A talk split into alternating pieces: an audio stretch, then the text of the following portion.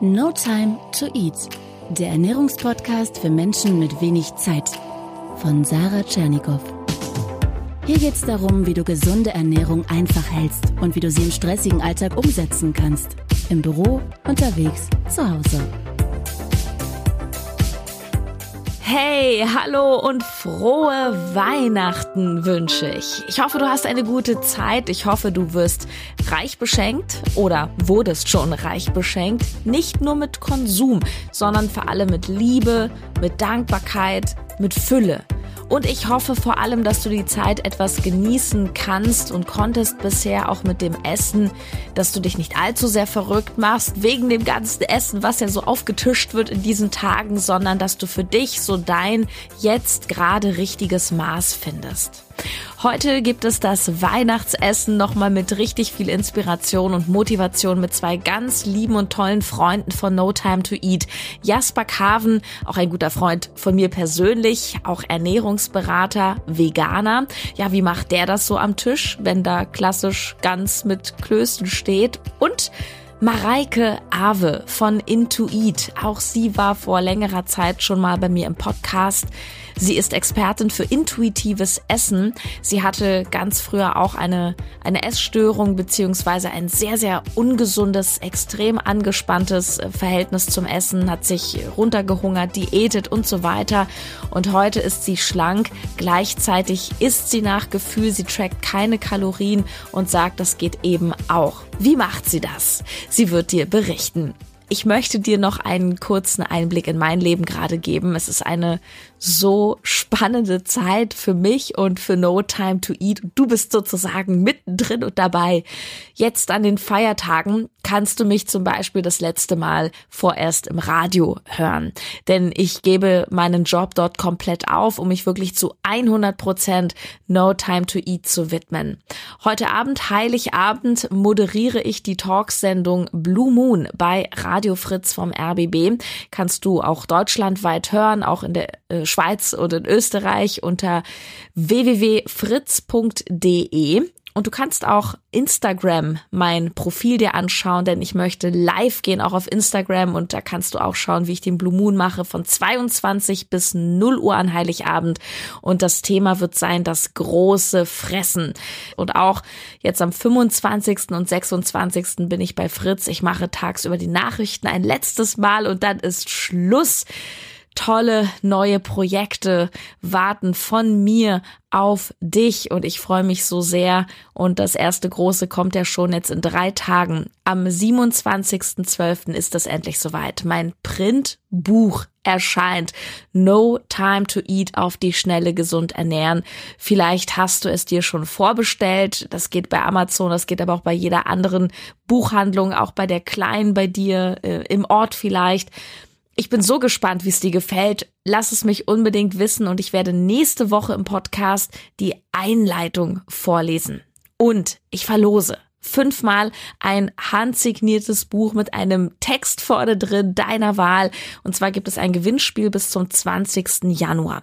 Bis dahin kannst du für mich online abstimmen beim Young Icon Award. Das ist auch ein Newcomer-Preis der Zeitung Die Welt.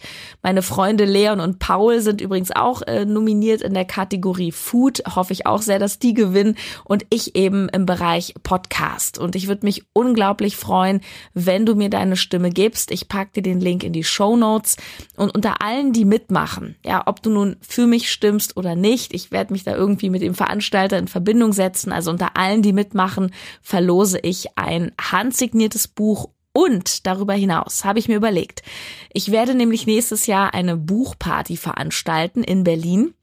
Und auch zu der lade ich dich dann ein. Plus eins ähm, kommst du auf die Gästeliste. Die Party, das dauert noch ein bisschen, die wird im Frühjahr stattfinden.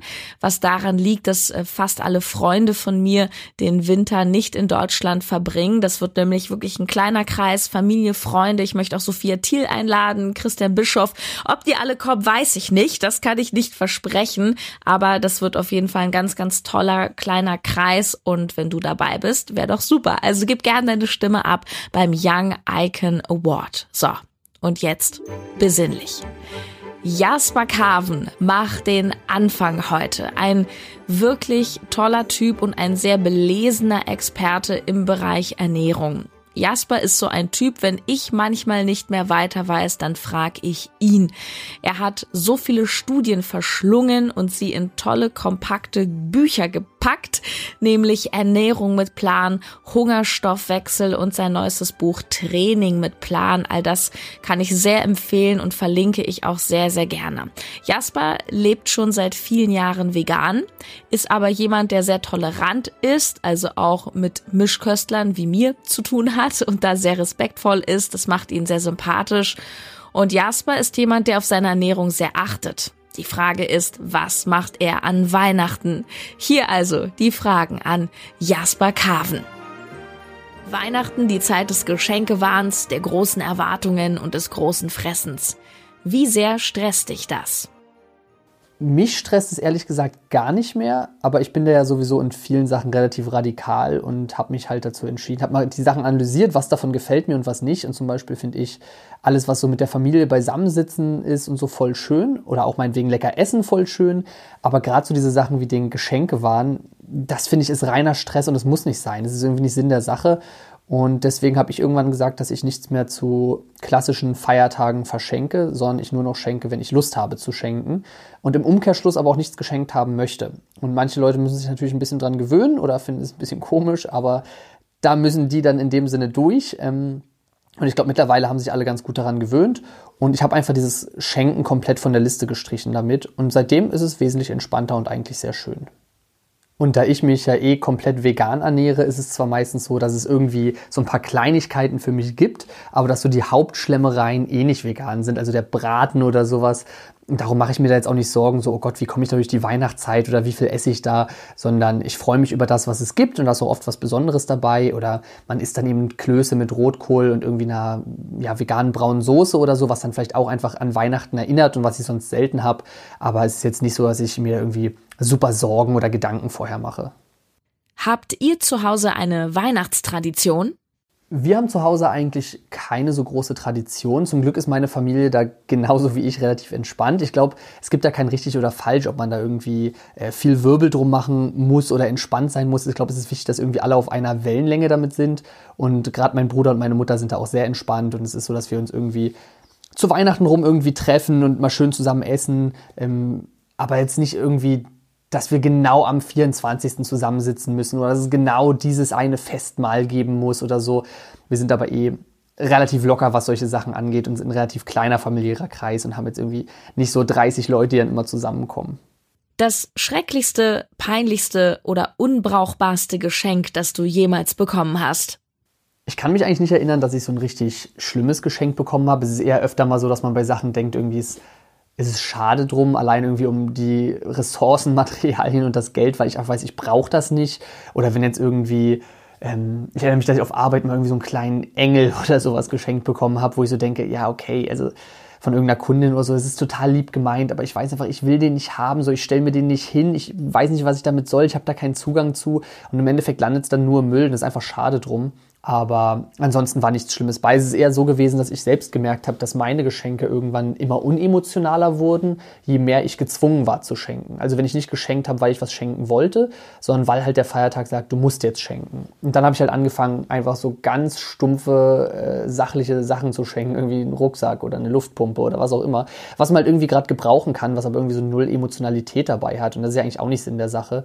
Hat mich damals dann nur darin bestärkt zu sagen, ich schenke nur noch, wenn ich Lust habe zu schenken. Und und da muss man sich, glaube ich, sensibel für machen, das trotzdem regelmäßig einzuhalten und nicht das irgendwie komplett zu vergessen, weil wir haben alle viel zu tun und viel Stress und man vergisst einfach irgendwie den engen Leuten um sich herum vielleicht mal ein bisschen mehr Aufmerksamkeit zu schenken. Und da kann so ein Feiertag ja auch total Sinn machen zu sagen, hey, das erinnert uns daran, mal wieder zusammen zu essen oder mal wieder ein kleines Geschenk zu machen oder so. Aber in meinen Augen ist eben nicht Sinn der Sache, dass immer was Materielles oder Teures sein muss oder ja. Ein Buch, das du jedem empfehlen kannst. Ich finde es sehr, sehr schwierig, hier mich auf ein Buch festzulegen. Ähm, natürlich habe ich ja selbst auch schon irgendwie zwei Bücher geschrieben. Ich weiß nicht, wann der Podcast hier rauskommt. Ende des Jahres ich, äh, kommt ein drittes Buch raus. Äh, da kann man natürlich auch gern zuschlagen, aber da Eigenlob stinkt, möchte ich gerne noch ein bisschen was anderes empfehlen. Ähm, Zum einen für alle, die irgendwie auch sehr viel beruflich Gas geben und da vielleicht irgendwie aufsteigen wollen oder irgendwie ja, Unternehmer sind, selbstständig sind oder irgendwie sehr viel Gas geben, möchte ich das Buch ähm, unverkäuflich empfehlen.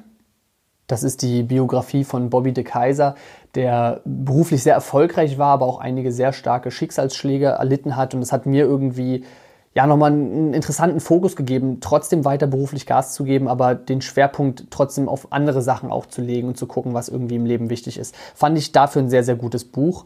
Und ansonsten ähm, allgemeingültig für alle von, von Eckart Tolle, äh, The Power of Now oder im Deutschen heißt es, glaube ich, jetzt.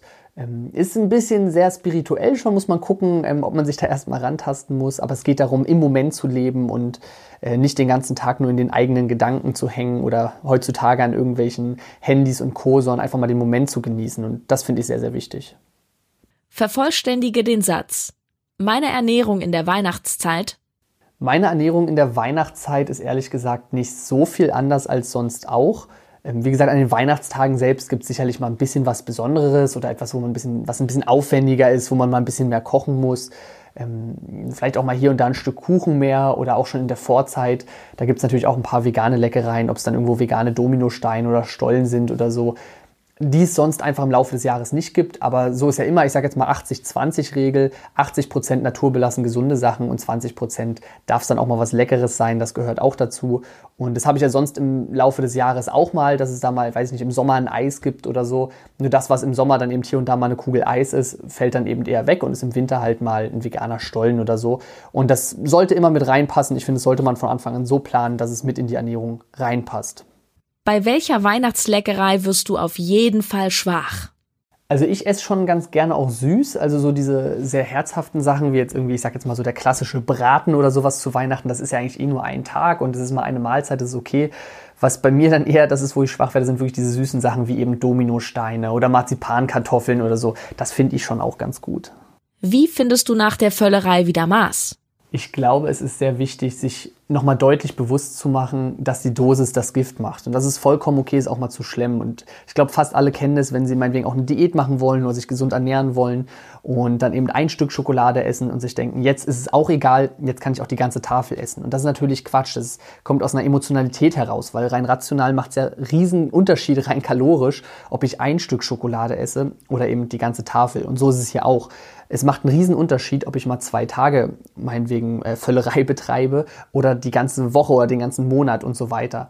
Und das haben wir sehr oft, wenn wir sehr strikte, rigide Kontrollen haben. Wenn wir also sagen, ich darf gar nichts essen, ich darf nur bei einer einzigen Mahlzeit äh, mal die Klöße essen, ich darf nur ein Stück Kuchen in der ganzen Weihnachtszeit essen oder ich darf gar keine Süßigkeiten essen. Wenn ich so eine sehr strenge Regel habe, dann habe ich immer ein Problem, weil wenn ich die einmal breche, dann ist dieses Gefühl da von jetzt ist auch egal, weil jetzt ist die Regel gebrochen. Und ob die Regel ein bisschen gebrochen ist oder doll gebrochen ist, ist das gleiche, die Regel ist gebrochen. Und deswegen würde ich einfach gucken, dass man gar nicht ganz so strikte, strenge Regeln aufsetzt, sondern schon in der Weihnachtszeit etwas lockerer damit umgeht, ein bisschen vorplant, ein bisschen präventiv damit umgeht und ja, dann gar nicht erst dieses Gefühl hat von, oh Gott, ich habe jetzt so über die Stränge geschlagen, muss jetzt wieder einen riesen Shift hinkriegen. Zumal ja, wie gesagt, auch in der Zeit ich jetzt nicht nur Ungesundes oder so esse, sondern trotzdem versuche, so grob die Regel beizubehalten, dass die Basis gesund ist und eben äh, der Rest on top kommt. Das war Jasper Carven. Alle Links zu ihm, Kontakte findest du in der Beschreibung und wir machen gleich den fliegenden Wechsel zu Mareike Ave. Ja, mit ihrem Intuit-Programm hat sie viele Tausende, ich glaube schon Zehntausende Menschen sind es inzwischen erreicht und ihre Mission ist es, Menschen aus dieser ja, horrorartigen Diätspirale zu befreien und zu einem neuen gesunden Essverhalten zu helfen. Was liegt da näher, als sie zu fragen, ja, wie kann das denn funktionieren, Weihnachten das große Fressen? Weil, ja, viele Menschen machen sich verrückt, machen dann davor doppelt so viel Sport oder denken sich, ah, ich esse kein Frühstück, dann kann ich heute Abend mehr essen.